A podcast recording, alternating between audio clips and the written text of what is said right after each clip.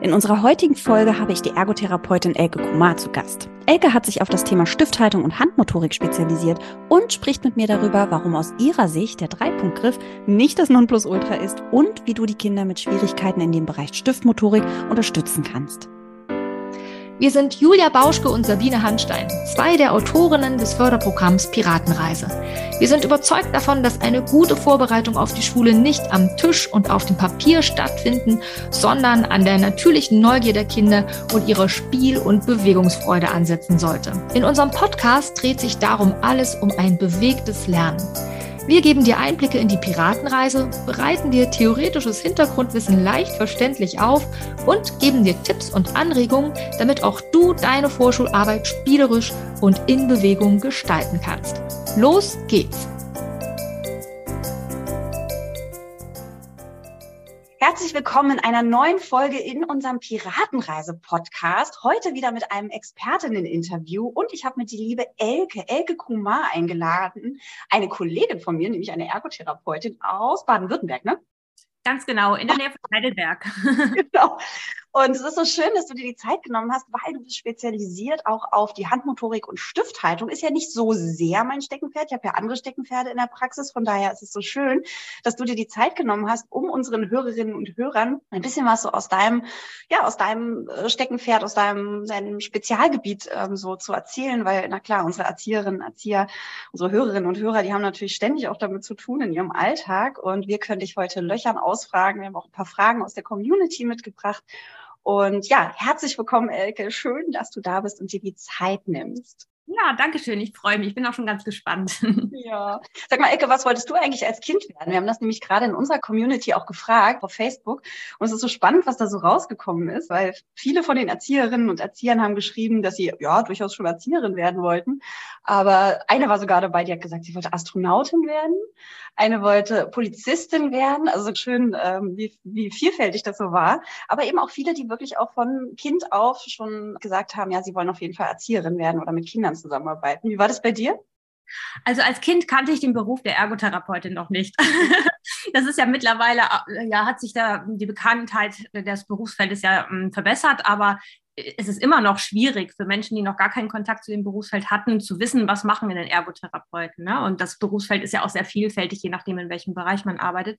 Nee, als Kind wollte ich zuerst Ärztin werden, dann wollte ich Lehrerin werden, dann wollte ich Krankenschwester werden. Wie das dann auch mal so ist. Und bei Ärztin hatte ich ähm, zum Schluss äh, sehr hohen Respekt vor dieser Verantwortung, vor der, vor, vor der Verantwortung für ein Menschenleben tatsächlich. Mhm große Verantwortung wollte ich nicht tragen. Mhm. Lehrerin hatte ich überlegt, da hatte ich aber auch gedacht, oh Mensch, als Einzelperson vor so einer gesamten Klasse und dann jedem gerecht werden, auch schwierig. Und dann habe ich ein freiwilliges soziales Jahr gemacht und da dann den Beruf der Ergotherapeutin kennengelernt und das war dann Herzliebe. Ja, spannend, siehst du. Ich wollte auch früher als Kind tatsächlich Erzieherin werden, weil meine Mama Kindergartenerzieherin war mhm. und die meinte dann, hm, ja, guck doch mal, es gibt auch die Ergotherapie. Und ich habe in der neunten Klasse dann das Praktikum bei einer Ergotherapeutin gemacht. Ich kannte den Beruf vorher auch nicht. Und äh, von da an war für mich klar, seit der neunten Klasse, wie alt ist man da, 15, ja, ähm, habe ich das angestrebt und dann auch gleich durchgezogen. Und meine Mitschülerinnen und Mitschüler, die waren immer ganz neidisch, dass ich wusste, was ich werden will, weil das ja häufig dann noch so Thema ist, ne? Und dann irgendwas studiert wird oder irgendeine Ausbildung angefangen wird, aber noch nicht so richtig klar ist, was will ich eigentlich mal werden? Womit möchte ich arbeiten? Hm. Ja, und wie bist du denn zur Stifthaltung gekommen? Also jetzt bist du ja total auch, also es ist ja wirklich eins deiner Spezialgebiete, wo du ganz viel berätst in deiner Praxis, aber auch Online-Angebote ja dazu anbietest. Wie bist du zur Stifthaltung gekommen? Was hat dich da so gejuckt, dass du gesagt hast, ja, das soll mein Feld werden? Ähm, ja, ich denke mal so feinmotorische Auffälligkeiten und Auffälligkeiten im Umgang mit dem Stift, das ist so der häufigste mh, hm, Vorstellungsgrund, weshalb die Eltern sich mit ihren Kindern anmelden, auch der mhm. häufigste Grund, warum eben die Ärzte dann ein Rezept ausstellen, obwohl wir natürlich auch in vielen anderen Bereichen auch noch die Kindesentwicklung unterstützen, aber das ist so das häufigste, was an Fragen kam. Und ähm, Genau, und dann war es eben so, dass wir eine Warteliste haben und die Warteliste immer länger wird, jetzt auch im Kontext Fachkräftemangel. Äh, mhm. Der Bedarf einfach immer, immer ähm, größer wird und ich dann überlegt habe, zu diesem Hauptthemenfeld dann eben auch Online-Angebote anzubieten, damit Eltern schon mal Erstinformationen haben, um die Wartezeit auf einen Therapieplatz sinnvoll überbrücken zu können, egal ob sie jetzt bei mir in der Praxis auf einen Platz warten oder egal in, in, in welcher Praxis. Ja, aber dass sie was Sinnvolles an die Hand bekommen, denn einfach nur im Internet wild rumwühlen bringt selten Erfolg. Ja, das stimmt. Das heißt also, ihr behandelt in eurer Praxis ja sowohl Kinder, aber durchaus auch Erwachsene. Aber wenn die Patienten mit dir oder Patientinnen mit dir zu tun haben, dann schon eher die Kinder auch, oder? Ich behandle tatsächlich auch Erwachsene, nur rein von der Website und von meinem Online, von meiner mhm. Online-Präsenz habe ich mich eben auf die Eltern von Kindergartenkindern spezialisiert, weil ich eben online auch deutschlandweit beziehungsweise im deutschsprachigen Raum agiere und die Praxis einfach hier nur lokal ähm, ja, ein Einzugsgebiet von 10, 15 Kilometern um den Ort mhm. herum hat, sozusagen. Genau, also hier vor Ort über Mund-zu-Mund-Propaganda, da brauche ich keine Werbung mehr machen, ist bekannt, dass wir auch ja. Erwachsene behandeln, aber eben im Online-Bereich ist es hauptsächlich das Thema ähm, Elterncoaching und Elternberatung, Online-Kurse und teilweise jetzt auch Teletherapie. Genau, das ist ja also vielleicht auch nochmal ganz wichtig für unsere Hörerinnen und Hörer zu wissen, ja, also auch wenn sie Eltern haben, vielleicht in ihrem Kita-Alltag, die da nochmal Beratung auch wünschen, ne, ähm, können wir deine Seite nochmal in die Show Notes mit rein verlinken, dass da einfach, ähm, ja, vielleicht mal geschaut werden kann, ob da was Passendes dabei ist. Ich habe ja schon angekündigt, ähm, wir haben in der Community nachgefragt, was für Fragen sich so ergeben haben zum Thema Stifthaltung. Es ist natürlich immer wieder ein Thema bei den Erzieherinnen und Erziehern, weil vielleicht die Eltern auch fragen, ist das so richtig oder sollen wir noch auf irgendwas achten oder vielleicht Eltern auch nicht fragen und äh, äh, vielleicht die Erzieherinnen und Erzieher, PädagogInnen, ähm, ja, merken irgendwie, hat das Kind nicht so richtig Lust, mit dem Stift unterwegs zu sein oder den überhaupt zu benutzen. Deswegen haben wir mal gefragt, was sind so die brennendsten Fragen, die ich dir heute stellen kann? Und da hatte eine Kollegin aus dem Erzieherbereich gefragt, ich hätte auch zwei Fragen, also zwei Fragen sind sogar. Wie wichtig ist die Stifthaltung wirklich, hat sie gefragt. Es gibt Menschen, die angeblich keine richtige Stifthaltung haben, aber eine flüssige Schrift haben, ohne zu verkrampfen ist die Stifthaltung manchmal individuell. Also ich nehme an, sie möchte wissen, ob es möglich ist, auch unterschiedliche Griffe zu benutzen oder ob es nur quasi den klassischen Dreipunktgriff gibt und man sich so, so ein bisschen darauf versteifen sollte. So verstehe ich zumindest die Frage. Was, was würdest du dazu sagen? Das ist eine wunderbare Frage. Das ist auch mein, mein Lieblingsthema, dieser Mythos Dreipunktgriff. Ja. Also wenn das so wäre, dass man nur mit dem Dreipunktgriff flüssig schreiben könnte, dann könnten ganz viele Erwachsene mittlerweile nicht schreiben. Also wenn man mal beobachtet, wie die Erwachsenen auch den Stift halten, das ist auch sehr vielfältig. Ähm, und spannend finde ich es auch mal jetzt gerade in Instagram, da sind ja viele Kreativblogs und ähm, Videos, wie man, was weiß ich, Kalligrafie oder Handlettering oder was ja. da jetzt in Mode ist, äh, wie viele dann den Daumenübergriff haben beispielsweise. Und sie kommen trotzdem zurecht. Deswegen muss man da gut differenzieren. Ein Dreipunktgriff zu können heißt nicht, dass man ins flüssige Schreiben kommt. Ein Dreipunktgriff nicht zu können heißt nicht, dass man nicht ein flüssiges Schreiben entwickeln kann. Ja. Die Frage ist immer, wie man mit der Stifthaltung, die man individuell gewählt hat, zurechtkommt. Und wenn man eben merkt, dass die Kinder Schwierigkeiten haben, dann besteht Handlungsbedarf. Man mhm. kann auch Natürlich, der Mittelhandbereich verkrampft mehr. Ja, wenn man den Daumenübergriff hat, dann muss mehr Haltearbeit aus der Mittelhand, aus, der Mittelhandmuskulatur erfolgen und mehr Koordination. Ähm, das ist, kann, kann nicht so fein abgestimmt werden, auf, auf die Gelenke verteilt werden sozusagen. Aber ich meine, Menschen sind unter Umständen in der Lage, mit Füßen zu schreiben. Also so kann man auch äh, mit, mit einer etwas anderen Stifthaltung als dem Dreipunktgriff äh, doch ins flüssige Schreiben kommen. Aber wenn eben so eine ganz stark verkrampfte Haltung dazu kommt, wenn es dazu kommt, dass die Gelenke nicht unabhängig von den größeren Gelenken bewegt werden können, beispielsweise die Bewegung Bewegung eher aus der Schulter aus der, oder aus dem Ellenbogengelenk herauskommt. Wenn Handgelenk und ähm, Ellenbogengelenk nicht abgelegt werden können, dann später, wenn, sie, wenn die Kinder in, der, in die Schule kommen, erst ist es ja noch normal, dass sich das Ganze erstmal ähm, ja auch in der Übergangsphase entwickeln muss. Äh, aber dann besteht auf jeden Fall Handlungsbedarf, weil dann haben sie nicht die letztendliche Kontrolle über den Stift und dann wird es schwierig. Hm. Ja, finde ich auch nochmal ganz wichtig, dass du das, äh, das würde ich gerne einfach nochmal unterstreichen, wie du es gesagt hast. Ja, also der Dreipunktgriff ist nicht das Nonplusultra und darauf muss hingearbeitet werden, sondern es kommt wirklich darauf an, wie kommt das Kind oder der Mensch, der Erwachsene damit zurecht. Und ich finde, das macht auch unseren Beruf so, also so verstehe ich zumindest auch unseren Beruf, dass wir immer schauen, was bringt das Individuum mit, ja, was hat das in seinem Rucksack und wie können wir so drumherum alles anpassen und es so möglich machen, dass derjenige eben größtmögliche Selbstständigkeit erhält. In dem Fall eben sich schriftlich zu äußern zum Beispiel, ja, oder was äh, niederzuschreiben. Und ähm, ne, also das Dreipunktgriff, ja, das kann man so ne, vor Augen haben, aber es ist eben nicht so muss es aussehen, sondern wie kommt derjenige eben zurecht mit dem Schreiben. Ne? So habe ich das jetzt auch aus deiner Sicht verstanden. Genau, und mit dem Dreipunktgriff ist das ja schon auch spannend, weil bis vor wenigen Jahren war das tatsächlich so, dass das in den Entwicklungstests, ich mache ja auch eine Entwicklungsdiagnostik in meiner äh, Praxis, ähm, dass es in den Entwicklungstests tatsächlich noch abgefragt wurde, dieser Dreipunktgriff. Mittlerweile ist diese Frage in dieser Form gestrichen worden in der Revisionsfassung. ähm, wird jetzt nach den beweglichen Feingriffen gefragt. Und zu den beweglichen Feingriffen gehören eben mehrere Griffarten, nicht nur der Dreipunktgriff.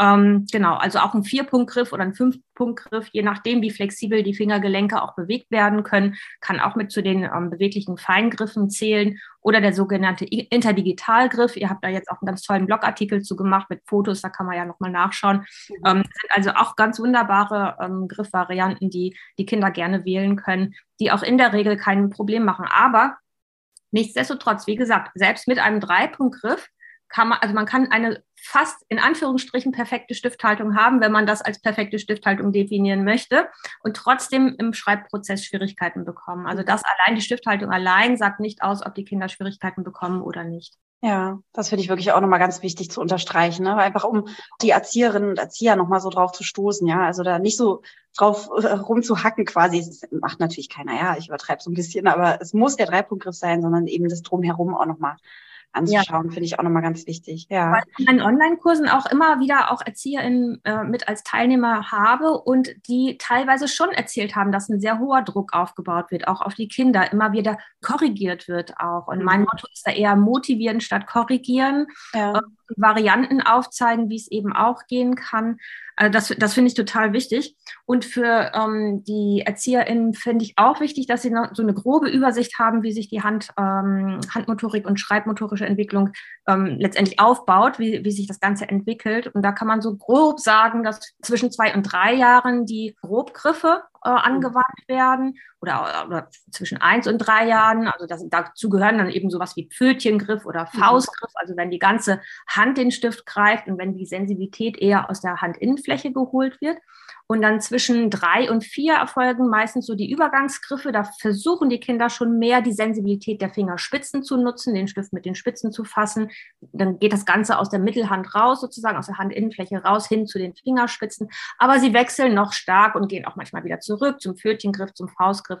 Und dann vier bis fünf ist so die Zeit, wo sich dann die beweglichen Feingriffe entwickeln. Und wenn da eben noch ähm, Schwierigkeiten bestehen, dann sollte man auf jeden Fall ähm, gerne auch Unterstützung anbieten oder nochmal jemanden drüber schauen lassen. Ja, ich finde es immer wieder Wahnsinn, ja. Also wie, wie man, wenn man sich das mal anschaut, wie so ein Entwicklungsprozess ist und das einfach so passiert in der Regel, ne? Einfach so entwickelt sich das alles. So, wenn du, wie du das gerade so erzählt hast, sagst du, ja, es ist echt in so vielen Bereichen immer wieder, der Körper ist schon mhm. Wahnsinn, was der so schafft und macht und lernt. Ne? Ja, hm. wobei da auch wichtig ist, dieses einfach so, viele denken ja, das ist in der Genetik ähm, mhm. begründet, ja. Ähm, es ist aber immer auch ein Zusammenspiel mit den Umweltreizen. Also die Genetik alleine macht es nicht, sondern immer, es baut auf auf Vorläuferfähigkeiten und auf Vorläufererfahrungen. Ähm, das ist auch nochmal wichtig zu verstehen. Also Handlungserfahrungen zu machen, ist so wichtig für die Kinder für den nächsten Entwicklungsschritt. Ja, finde ich auch ja, schön, dass du es nochmal sagst. Ne? Also, dass auch ein, ein Umfeld da ist, wo Angebote sind, um, um auch ne, mit der Hand irgendetwas zu tun. Ja, also Hand, ähm, handwerklich ja. zu werden, wollte ich gerade sagen, es muss natürlich nicht Handwerk sein, aber grundsätzlich mit den Händen etwas zu tun. Ne? Vielfältige also, Bewegungs- und Wahrnehmungserfahrungen zu machen. Genau. Gerade jetzt in der Corona-Zeit, wir haben sie hoffentlich, also ja, wir haben sie ja überwunden, aber da war es eben doch, ja, ich hoffe, äh, andere Infektionen kommen jetzt. Ja. Ähm, wo, wo dann viel mhm. ähm, auch Tablet und, und Medien genutzt wurden, um die Kinder ruhig zu stellen, weil Mama und Papa müssen im Homeoffice arbeiten oder so, war alles eine Ausnahmesituation, sage ich gar mhm. nicht. Aber man muss sich bewusst machen, ein Kind, das drei Stunden lang vom PC gesessen hat oder vom Fernseher, hat drei Stunden lang die Hände nicht benutzt. Ja? Mhm. Und was das für die kindliche Entwicklung bedeutet, diese Zeitabstände. Und wenn es nur ein Tag ist, kein Problem. Ja, also mein Kind nutzt auch elektronische Medien. Aber wenn das über einen längeren Zeitraum ständig kontinuierlich passiert und die anderen Wahrnehmungsbereiche fallen raus, äh, als ich schon meine Ausbildung gemacht habe, hat man schon vom Schwinden der Sinne gesprochen. Und das ist ja jetzt immer mehr geworden. Es nimmt immer mehr zu. Und die Folgeerscheinungen sehen wir, weil einfach immer mehr Kinder ja letztendlich in der Schule dann äh, scheitern. Und in der Schule wird es dann politisch. Im Kindergarten interessiert es kaum noch jemanden. Aber mhm. in der Schule wird es dann offensichtlich, dass die Kinder nicht mehr so mit zu, äh, zurechtkommen. Man spricht jetzt schon über frühe Sprachförderung, das ist wunderschön, aber viel wichtiger sind die sensomotorischen Grundlagenerfahrungen und die finden eben vor der Schule statt. Ja, da sprichst du uns ja auf jeden Fall aus dem Herzen. Also es geht uns ja genauso. Ne? Das ist ja das, was wir immer wieder nach draußen tragen wollen. Fangt bei der Basis an, gibt Angebote in der Basis. Wir müssen nicht gleich rechnen, schreiben, lesen lernen, ja, sondern es geht eben darum, wirklich mit dem eigenen Körper Erfahrungen zu machen, mhm. einen Erfahrungsraum zu schaffen, wo die Kinder eben sich ausprobieren können ne? und explorieren können. Fundament ja. muss aufgebaut sein, ne? sonst wackelt halt genau. alles, was man draufbaut. Genau. genau, ja. Jetzt hatte, ähm, hatten wir noch eine zweite Frage, nämlich was können Eltern und ErzieherInnen tun, wenn Kinder absolut kein Interesse an Malen, Basteln, Werken haben? Sollte man das vielleicht nicht einfach auch tolerieren, wurde ihr gefragt? Kinder, Kinder müssen ja nicht perfekt sein. Nee, es geht ja auch bei der Förderung von Kindern nie darum, perfekte Kinder in Anführungsstrichen mhm züchten, die jetzt in irgendwelche Normtabellen reinpassen, sondern wir wollen ja immer mit Blick auf, was kommt denn danach, was kommt denn später, wollen wir ja das Fundament gut stärken. Und für äh, den Rahmen Kindergarten oder Kita würde ich auf jeden Fall sagen, ins Gespräch gehen mit den Eltern, weil die Eltern hm, ja, je nachdem, wie sehr Sie ein Interesse für diese Themengebiete haben, ist Ihnen das bewusst oder ist Ihnen das nicht bewusst? Ist Ihnen auch bewusst, wie wichtig diese feinmotorischen Erfahrungen sind für später ähm, Schulerfolg oder ja eben ohne Probleme eben eine flüssige Handschrift zu entwickeln. Und das finde ich das A und O, dass auf jeden Fall Rückmeldung gegeben wird an die Eltern. Äh, natürlich sollte man nicht an den Kindern ziehen, aber man kann schon viel machen, indem man Anforderungen ähm, variiert, indem man Aufgaben äh, leichter macht, indem man Aufgaben überschaubarer macht, auch Malaufgaben, kreative Aufgaben, so dass das Kind es bewältigen kann und nicht das Gefühl hat, oh, ich kann das ja sowieso nicht und dann wird der Stift auf den Boden geschmissen und sie verschwinden dann doch im Garten oder in der Bauecke. Mm, und was ich eben wichtig finde, rechtzeitig, wenn sich so Themen längerfristig zeigen. Also wenn man heute mal keine Lust hat auf Malen oder in dieser Woche hat, ist mal das Projekt Garten viel spannender, weil das Wetter ist so schön. Alles gar kein Problem. Aber wenn sich das als rote ähm, äh, Linie sozusagen ähm, so durchzieht, dass das Kind komplett sich verweigert, ein Vermeidungsverhalten zeigt, dann für, ist für mich immer die Frage, äh, warum ist das so? Ist es tatsächlich einfach nur Interesse oder steckt da noch was dahinter? Kann das Kind bestimmte Dinge nicht gut erkennen? Kann das äh, Kind bestimmte Dinge nicht gut koordinieren mit den Fingern, mit dem Stift beispielsweise? Oder was auch sehr, sehr wichtig ist, was viel zu wenig beachtet wird, auch bei den ärztlichen Vorsorgeuntersuchungen, dass eben Malentwicklung auch einen sehr hohen Zusammenhang hat zur kognitiven Entwicklung. Und das sind meiner Erfahrung nach die Kinder, die oftmals auch bei den U-Untersuchungen nicht ähm, gut rausgefiltert werden, die mit den kognitiven Entwicklungsrückständen. Und dann sage ich lieber einmal zu viel äh, ergotherapeutisch drüber geschaut und dann hat man aber Klarheit, dann weiß man, okay, ähm, ist das jetzt einfach nur ein Spätentwickler, hat er einfach nur keine Lust oder hat das Ganze schon ähm, ja, einen Krankheitswert letztendlich, sodass man therapeutisch da intervenieren sollte.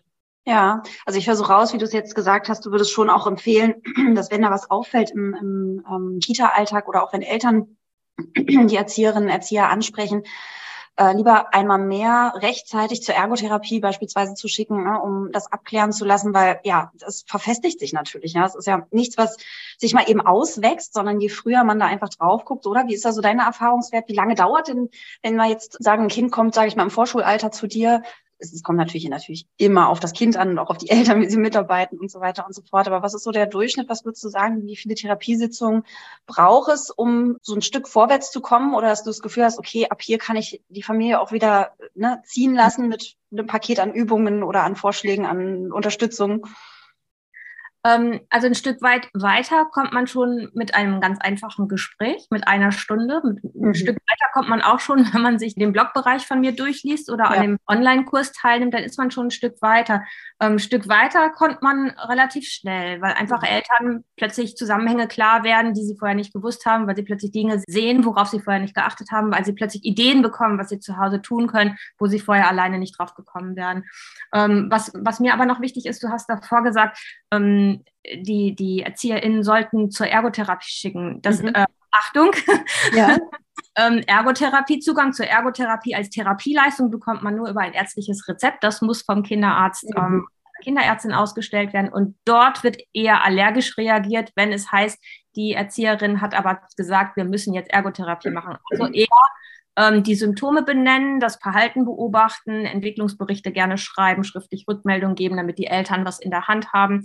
Ähm, natürlich, die in der kinderärztlichen Praxis sehen die Kinder immer nur sehr zeitlich ähm, sehr, sehr, kurz und oftmals ist es dann auch emotional eine schwierige Situation. Die Kinder verbinden den Besuch beim Kinderarzt in der kinderärztlichen Praxis oft mit Spritzen und unangenehmen mhm. Handlungen sozusagen und zeigen sich dann vielleicht vor Ort nicht ganz so, wie sie sich normalerweise zeigen würden. Deswegen ist ja auch die ärztliche Praxis darauf angewiesen, ähm, Feedback von außen zu bekommen. Aber meistens sind sie dann eben nicht so amüsiert, amüsiert wenn, ähm, wenn das heißt, ja, die Erzieherin sagt, wir müssen jetzt Ergotherapie machen. Also diese mhm. Entscheidung möchten die äh, Mediziner dann doch gerne ähm, selbst ähm, treffen. Aber was auch wichtig ist, äh, wenn wir jetzt mal an die U-Untersuchung denken. Wir haben, wenn die Kinder drei Jahre alt sind, dann haben wir die U7a zwischen der U7a und der U8 sind zwölf Monate Zeit. Also wenn wir jetzt sagen, wenn die Kinder drei Jahre alt sind, ähm, Kinderarzt, Kinderärztin sagt, ja, da warten wir jetzt nochmal ab, gut, dann ist das Kind vier Jahre alt. Äh, wenn das Kind vier Jahre alt ist und dann wird immer noch gesagt, wir warten jetzt mal ab, ach, das verwechselt sich schon, äh, dann bis zur nächsten U-Untersuchung sind es wieder 14 Monate, also nicht mehr zwölf Monate, sondern 14 Monate Abstand dazwischen. Dann sind die Kinder fünf, ein Vierteljahre. Und dann heißt es oft, ach ja, oh, jetzt wird's aber Zeit. Jetzt kommt das Kind ja dann bald in die Schule, Schulanmeldung und so weiter. Und dann haben wir jetzt aktuell das Problem, dass sehr, sehr, sehr, sehr lange Wartezeiten bestehen in den Ergotherapiepraxen. Also bei mir für einen Nachmittagsplatz sind es anderthalb bis zwei Jahre äh, ist fast nicht machbar. Und jetzt, ne, also gerade in Zeiten, wo beide Elternteile oftmals auch arbeiten und die Kinder in der Ganztagseinrichtung sind, ähm, das muss man einfach wissen als ähm, Elternteil, dass mit Wartezeiten zu, zu rechnen ist und dass man wenn man nur den Nachmittag zur Verfügung hat, ganz schwer einen Therapieplatz bekommen kann. Also deshalb auch mein Appell, rechtzeitig melden, rechtzeitig irgendwo auf Wartelisten setzen. Auch wenn man sagt, oh, wir warten noch mal ab, lieber schon mal anrufen, wie lang sind bei euch die Wartelisten? Ne? Ich lasse mich schon mal notieren, absagen kann man später immer noch. Ähm, das ist das, was mir gerade so am Herzen liegt. Denn ähm, wenn, wenn, der, wenn die Zeit erstmal drückt, ne, die Schule im Nacken sitzt, dann äh, so auf die Schnelle passiert da nicht mehr viel. Natürlich, wenn ich sage, ja, auch ein Gespräch hilft schon mal weiter oder eine Kurzzeitintervention, das ist jetzt das so, wie ich jetzt darauf reagiere, dass ich sage, okay, langfristige Therapieplätze haben Wartezeiten, aber Kurzzeitinterventionen schiebe ich dazwischen, Entwicklungsdiagnostik, Elternberatung, einmal drüber schauen, ne, um die Wartezeit sinnvoll überbrücken zu können. Aber ja, ich denke, das muss man, muss man im Hinterkopf haben. Ja. Ansonsten, ähm, ja, so eine Therapie, ein Rezept läuft über zehn Einheiten, a 45 bis 60 Minuten, je nachdem, was dann verordnet wurde. Und es kommt natürlich immer auf den Schweregrad drauf an und was mitbeteiligt ist. Wenn es tatsächlich nur eine rein motorische Beeinträchtigung ist, dann kann man relativ schnell viel erreichen. Wenn aber kognitiv auch noch Themen mit dabei sind oder von der Wahrnehmung Themen dabei sind, Klassiker ist die visuelle Wahrnehmung beispielsweise, ähm, oder aber auch die ähm, sensorische Integration, wenn, wenn da eben Schwierigkeiten vorliegen, dann ist es meistens schon mh, hm, ja eine Behandlungssequenz von, von mindestens einem Jahr. Hm. Ja, ist wirklich nochmal ein ganz guter Hinweis, den du da sagst. Ja, einfach, dass Erzieherinnen, Erzieher das nochmal auf dem Schirm haben. Da ist wirklich mit viel Zeit zu rechnen, wenn man einen Platz haben möchte und eben an die Eltern losschickt. Und was ich auch nochmal ganz wichtig fand, ist wirklich die Eltern auch mit Wissen zu versorgen. Entweder die Erzieherinnen, Erzieher selber, ja, dass sie sich dann nochmal Wissen ähm, ranholen und auch mit den Eltern ins Gespräch gehen, weil die Erfahrung haben wir auch gemacht. Ja, also wenn die Eltern erstmal verstanden haben oder erstmal überhaupt den Blick darauf gesetzt haben, okay, ähm, so, so könnte es aussehen, so kann ich mein Kind fördern. Das ist deshalb wichtig, weil später in der Schule wird das in dem und dem Bereich gebraucht. Und dann kommen die Eltern auch ins Umsetzen und vor allem auch ins selber überlegen, okay, jetzt weiß ich, die Stifthaltung oder Handmotorik ist da und da für wichtig, später in der Schule, okay, wie kann ich das denn zu Hause selber fördern? Ne? Also die eigenen Ideen, die kommen dann auch so in andere Denkprozesse rein, als wenn mir immer jemand nur von außen sagt, äh, tu dies, tu das. Ne? Aber wenn ich verstanden habe, wofür ist das eigentlich, dann komme ich ja selber ins Denken rein, ah, okay, dann könnte ich ja auch, wir könnten ja, oh, wir wollten mal wieder Pizza backen oder wir wollten mal wieder, was weiß ich, der Klassiker, ne? Äh, Salzteig machen oder so. Aber auf diese Ideen, wenn man auf die selber kommt, die setzt man ja viel eher um. Genau, und, und für Eltern, aber auch für ErzieherInnen ist es so wichtig, ihr eigenes Handeln begründen zu können. Ja, also nicht mhm. einfach nur etwas zu machen, weil das im Ablaufplan XY steht oder jetzt da mal auf Instagram ein Post kam, sondern dass man versteht, okay, warum macht es denn Sinn, das jetzt an dieser Stelle zu tun? Ja, und dann ist die Motivation doch gleich eine ganz andere und oftmals fällt es dann auch viel leichter, energetisch einfach viel leichter. Total, ja, gebe ich dir total recht, sehe ich genauso. Okay, jetzt hatten wir die Frage, also wenn so ein Kind nicht so wirklich malen, basteln, nicht so viel Interesse zeigt am Malen, basteln, werken, was würdest du denn tun mit einem Kind, wenn es solche Angebote meidet? Ja, ich würde immer gucken, ob ich schon erkennen könnte, also ne, als, als Ergotherapeutin würde ich gucken, ob ich Gründe finde, die das Vermeidungsverhalten erklären würden, weil es Schwierigkeiten hat in der visuellen Wahrnehmung, weil es Schwierigkeiten hat in der Kognition, weil es Schwierigkeiten hat in der Auge-Hand-Koordination, Hand-Hand-Koordination, XYZ, ja.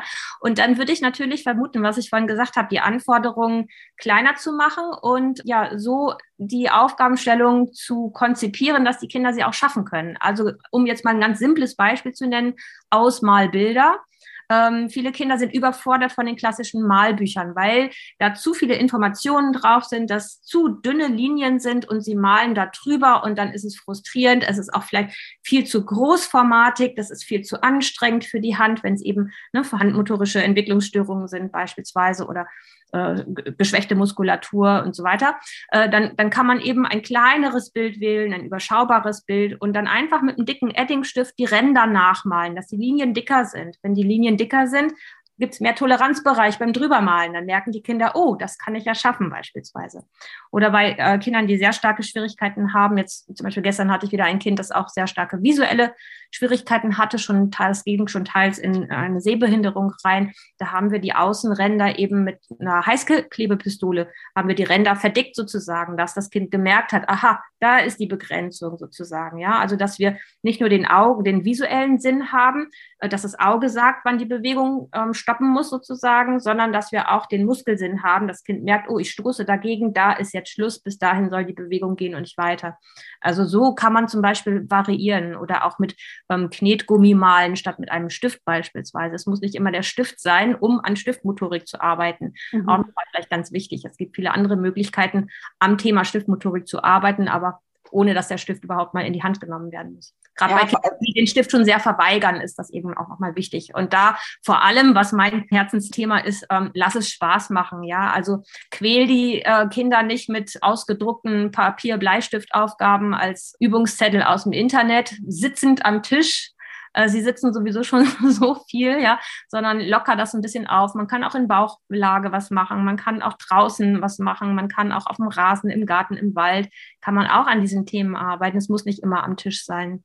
Ja, finde ich schön, dass du es nochmal sagst. Ist mir nämlich genau eben auch eingefallen, äh, als du das so erzählt hast. Ja, der Stift ist ja häufig, gerade bei Kindern, die da einfach Schwierigkeiten haben, aus welchem Grund auch immer, schon so negativ besetzt. Ja, also die, die brauchen bloß den Stift sehen und quasi das Aktivierungsniveau sinkt. Ja, und es ist so, oh, keine Lust. Und natürlich lerne ich einfach da viel, viel schlechter mit, wenn ich einfach, ja, mit etwas hantiere, was mir schon oft Misserfolge gebracht hat. Ne? Und von daher, ja, finde ich es total wichtig, was du eben gesagt hast, wirklich nochmal zu schauen, wie kann ich das Kind motivieren, trotzdem in ähnliche Bewegungsabläufe zu kommen oder ähnliche Muskulatur zu stärken, ja, oder anzusprechen, ja. Also da einfach nochmal zu schauen, okay, was steckt denn in so einer Stifthaltung eigentlich alles drin? Okay, das und das, das sind die Bewegungen, okay, in welchen anderen alltäglichen Handlungen steckt das denn noch drin? Ne? Das ist ja so, so wie wir gelernt haben ähm, in der Ergotherapieausbildung. Okay, das kann das kann derjenige noch nicht, aber wo kann ich das anbahnen? Diese Bewegungsabläufe zum Beispiel in Situationen, die dem Kind oder dem Erwachsenen, je nachdem, wichtig sind, ja, die ihn motivieren. Ja, uns geht's nicht anders, wenn wir irgendwas Neues lernen sollen. Genau, und es ist ja eben nicht nur die Stifthaltung, sondern auch die Stiftführung und der allgemeine Umgang mit dem Stift. Und wenn wir jetzt mal ans Malen denken, dann ist es ja nicht nur also Malen fördert man nicht durch eine richtige, in Anführungsstrichen richtige Stifthaltung und durch eine, einen äh, Stiftstöpsel oder Stiftaufsatz sozusagen. Das Stiftaufsätze nutze ich auch. Die sind auch bei vielen Kindern hilfreich und sinnvoll, ähm, um eine Orientierung zu geben, wo die Finger ihren Platz finden können und um das mal auszuprobieren. Aber fürs Malen braucht man ja viel mehr. Und ich differenziere da ganz gerne auch nochmal zwischen Ausmalen, Abmalen und dem freien Malen. Also das Ausmalen von innerhalb einer Begrenzung bleiben hat andere Anforderungen als das Abmalen, wenn ich erstmal gucken muss, eine Form erfassen muss, die Form quasi verinnerlicht haben muss und dann diese Form über die Finger, über den Stift wiedergeben muss oder eben das freie Malen, wenn so ein ganz weißes Blatt Papier vor mir liegt und es heißt, ja, mal mal was mhm. und einmal einen Menschen. Ja, dann muss ich, dann kann ich noch nicht mal mehr abgucken. Da muss ich alles schon als inneres Bild im Kopf haben. Das muss ich als inneres Bild abgespeichert haben. Und wenn da eben ich merke, okay, die Kinder können ausmalen, die Kinder können abmalen, aber das freie Malen, das klappt doch nicht. Dann ist es dieses, dass ihnen das Konzept fehlt, ne? dass sie diese mhm. inneren Bilder noch nicht aufbauen konnten. Beispiel. Ja. Ne? Und, und deswegen, man kann da ganz unterschiedlich mitarbeiten. Ja, das passt ganz gut zu der nächsten Frage. Also wenn du dir so vorstellst, ähm, es gibt äh, ein Kind in der Gruppe, was würdest du sagen, was sind alles so möchte also Alarmglocke klingt so ein bisschen sehr äh, ganz doll extrem, aber ja, was sind so Marker quasi, wo du sagst, okay, das wäre dir als Ergotherapeutin wichtig, dass Erzieherinnen, Erzieher das auf dem Schirm haben, das könnte auffällig sein. Hier sollte man nochmal mit den Eltern zum Beispiel ins Gespräch gehen. Was wenn das so wie so eine Checkliste, ja? Also was wären so Marker, wo du sagst, okay, das wäre wichtig, dass Erzieherinnen, Erzieher darauf schauen. Einerseits so ein Vermeidungsverhalten, ne, das hatten wir ja eben schon. Also man merkt, okay, so ein roter Faden oder so ein, eine rote Linie durch den Alltag. Kinder meiden eher diese Angebote. Was würdest du noch sagen? Ja, also ich meine, in der Einrichtung hat man ja den besten Vergleich mit einer Gruppe von gleichaltrigen Kindern, auch wenn es altersgemischte Gruppen sind. Aber dann haben die Fachkräfte ja eigentlich schon einen super Blick dafür, wie der Großteil der Kinder mit bestimmten Aufgaben umgeht. Und wenn dann einzelne Kinder herausfallen, das reicht eigentlich für den Alltagsgebrauch schon, um einfach Rückmeldung zu geben. Und jetzt ist ja, ich nehme das wahr in der letzten Zeit, dass viele Einrichtungen auch tatsächlich Entwicklungsbeobachtungen machen und Entwicklungsberichte schreiben und da auch sehr strukturiert und ganz wunderbar vorgehen. Also das ist ja auch nochmal eine große Hilfe, dann einfach sich nochmal bei diesen Kindern speziell nochmal Zeit nehmen anhand von den einrichtungsspezifischen Beobachtungsbögen dann nochmal zu dokumentieren, okay, was habe ich denn genau gesehen, wie hat das Kind sich verhalten und das dann wiederum den Eltern rückmelden, damit sie das wiederum dem Arzt weitergeben können. Ähm, was ich in dem Kontext noch wichtig finde, was ich häufig bemerke, dass den ErzieherInnen manchmal nicht ganz klar ist, der Unterschied, äh, der Unterschied zwischen Meilenstein und Grenzstein. Also wenn man mit Altersangaben ähm, hantiert, auch im Umgang mit Eltern, äh, dann erlebe ich immer wieder, dass Grenzsteinangaben äh, gegeben werden und dann wird gesagt, ja, aber das äh, ist ja nur ein Durchschnittswert und dann gibt es ja noch die Kinder, die ähm, äh, die einfach ein bisschen langsamer sind, die sich, die einfach ein bisschen mehr Zeit brauchen. Und da sage ich Vorsicht, Grenzsteine sind schon die Grenzsteine. Wenn ein Kind einen Grenzstein, äh, eine Grenzsteinaufgabe nicht gekonnt hat, dann gehört es zu den letzten fünf bis zehn Prozent und wird per Definition nicht mehr zu den Spätentwicklern gezählt. Anders ist bei den äh, sogenannten Meilensteinangaben. Das sind die Altersangaben, die auch Eltern üblicherweise in Ratgeberliteraturen finden. Das sind dann die Angaben, ungefähr die Hälfte ja, der Kinder oder bis, also ein bisschen mehr als die Hälfte der Kinder haben eine Fähigkeit zu diesem Zeitpunkt gekonnt. Und dann gibt es natürlich immer die Kinder, die noch schneller sind, das sind dann die, die, die ganz flotten, und dann gibt es die Spätentwickler. Aber diese Spätentwickler abzugrenzen von denen, die einfach, ja, wo man genauer hinschauen sollte, das liegt mir auch sehr am Herzen. Also wer mit Grenzsteinen macht, nach Michaelis beispielsweise hantiert, der sollte wissen, dass das Grenzsteine sind und dass dann, wenn die Kinder das nicht gekonnt haben, wirklich auch die Ärzte, äh, Arztpraxis informiert werden sollte, spätestens dann. Wenn etwas mit Meilenstein äh, noch nicht gekonnt werden kann, dann kann man sagen, okay, beobachtet das mal und ne, Info an die Eltern, informiert euch mal. Ja, also dann muss man noch kein Drama machen daraus. Man sollte ein bisschen vielleicht sensibilisieren Sie können mal hier drauf achten, mal darauf achten. Äh, haben Sie denn Linkshänderschere beispielsweise, wenn es ein linkshändiges Kind ist oder noch unklare Händigkeit oder ne, ist denn Material vorhanden? Hat das Kind Möglichkeiten, sich auszuprobieren? Dann kann man noch so ein bisschen diese softe Variante wählen. Aber wenn Grenzsteine nicht erreicht wurden, dann bitte spätestens auch noch mal jemanden drüber schauen lassen. Ja, du hast, hattest dir eben schon so ein paar Materialtipps gegeben, auch schon im Verlauf unseres Interviews. Wollen wir da nochmal so ein bisschen überlegen, was können Erzieherinnen, Erzieher einfach bei sich haben, um ja auch so ein bisschen Motivation ähm, reinzubringen, um die Kinder zu unterstützen im Bereich äh, Handmotorik und äh, Stifthaltung. Stiftverdickung ist vorhin schon gefallen, einfach als Idee, wo können die Finger sitzen, muss ja nicht, hatten wir ja vorhin auch von dir gehört, die, so eine Stiftverdickung passt nicht, wenn man im Interdigitalgriff schreibt, ja, dann ist das eher störend. Ja. Ähm, Linkshänderscheren hattest du du eben noch angesprochen? Was sind noch so Materialien, wo du sagst, ja, das wäre schön, das würdest du dir als Ergo, das würde dein Ergotherapeuten Herz aufgehen, wenn du in eine Kita kommst und das siehst? ähm, ja, ich meine, die, die meisten Einrichtungen machen ja auch schon ganz viel richtig. Ja. Also dicke, ja. dicke Stifte werden in der Regel eingesetzt, zumindest was ich so sehe. Ähm, wunderbar ist es natürlich, wenn das diese dreikantigen Stifte sind, dass die Kinder da schon mal so eine grobe Orientierung haben, ähm, wo die Finger Platz finden können und es einfach dann auch leichter zum Halten ist. Ähm, ja, Stiftverdickungen gibt es diverse Formen. Da passt auch nicht die eine Verdickung für jedes Kind. Das ist alles sehr individuell, muss man mal ausprobieren. Es gibt auch Stifte, wo schon die Griffmulden mit eingearbeitet sind. Mm, genau, ich habe ein paar Stifte vorgestellt in meinem Blogartikel. Es gibt speziellen Blogartikel, den man auch gerne Eltern weitergeben kann. Materialien zur Förderung der Hand- und Schreibentwicklung. Da sind alles Stifteempfehlungen nochmal drin beispielsweise. Perfekt, pack mal mit in die Shownotes mit rein. Gerne, genau. Ähm, ja, sowas finde ich super. Ähm, Schraffurschablonen nutze ich sehr gerne in der Praxis. Finde ich auch toll, wenn das äh, in, in den Kindergärten vorhanden wäre. Das heißt, oder einfach diese, diese Technik ähm, schraffieren oder riffeln, haben wir früher als Kind gesagt. Geldstücke schraffieren, mhm. Blätter schraffieren, aber so gibt es auch Strukturschablonen ähm, zum drunterlegen. Wenn die Kinder eine Burg malen wollen, dann machen sie halt den Umriss der Burg, legen die äh, Strukturschablone darunter, riffeln da drüber und plötzlich hat die Burg Steine wie eine echte Burg. Es macht einfach Spaß und es, man hat auch so ein kleines auditives Geräusch. Also es macht das Ganze nochmal viel sinnlicher erfahrbar beispielsweise. Ähm, für den Außenbereich ähm, Straßenmalkreide natürlich ganz viel Erfahrung mit Kreide zu sammeln, entweder Straßenmalkreide oder auch in der Einrichtung in der großen Kreidetafel beispielsweise, ja, wo man sich einfach großformatig nochmal ausprobieren kann. Sowas finde ich toll. Ähm, für die Einrichtung vielleicht auch interessant, weiß ich nicht, wie es handelbar ist, aber auf jeden Fall für Eltern die Wisch- und Wegbücher wo man auch Fehler, in Anführungsstrichen Fehler, aber wenn was noch nicht so gut gelungen ist, mal wieder wegwischen kann und es nochmal probieren kann. Im Gegensatz zum weißen Blatt Papier, da ist es halt fest drauf. Da können die Kinder dann nur noch zerknüllen oder durchreißen oder rausgehen, wenn sie das nicht ertragen, ne? dass es nicht so geklappt hat, wie sie sich das vorgestellt haben. Das sind jetzt mal so ein paar Beispiele. Ja. Genau diese Stiftverdickung ähm, auf jeden Fall äh, vorrätig zu haben und was ich wichtig finde, dass die ErzieherInnen auf dem Schirm haben, welches Kind hat schon eine sichere Händigkeit entwickelt, welches Kind wechselt noch oder welches Kind hat sie, ist noch in der Findungsphase und welches Kind ist aber sicher linkshändig. Und dass die linkshändigen Kinder aber auch sicher wissen, wo finde ich denn meine Schere, wie sieht meine Linkshänderschere aus und da nicht ewig noch suchen müssen, sondern dass das ganz wie selbstverständlich auch präsentiert wird, wie die anderen Scheren auch beispielsweise.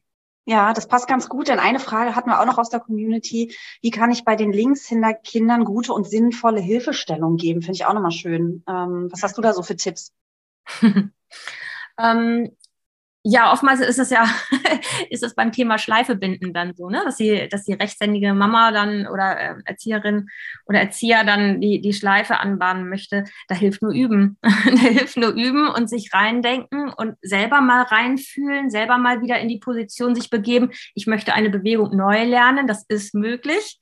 Es erfordert ein bisschen ja, Zeit und Mühe. Und ähm, aber wir können uns dann auch noch mal klar machen, wie schwer das ist für die Kinder, ne? neue motorische Aufgaben zu lernen und uns dann selber noch mal überlegen, okay, was würde mir jetzt helfen, das plötzlich mit links zu machen? Ne? sprachlich zu begleiten, das immer wieder, ähm, ne, mir Orientierungspunkte zu suchen. Okay, ich lege den Faden um den Finger und dann finde ich da das Loch und so weiter. Links- und Rechtsunterscheidung auch benennen, sprachlich zu benennen, ähm, solche Dinge beispielsweise. Das ähm, finde ich schon ganz wichtig.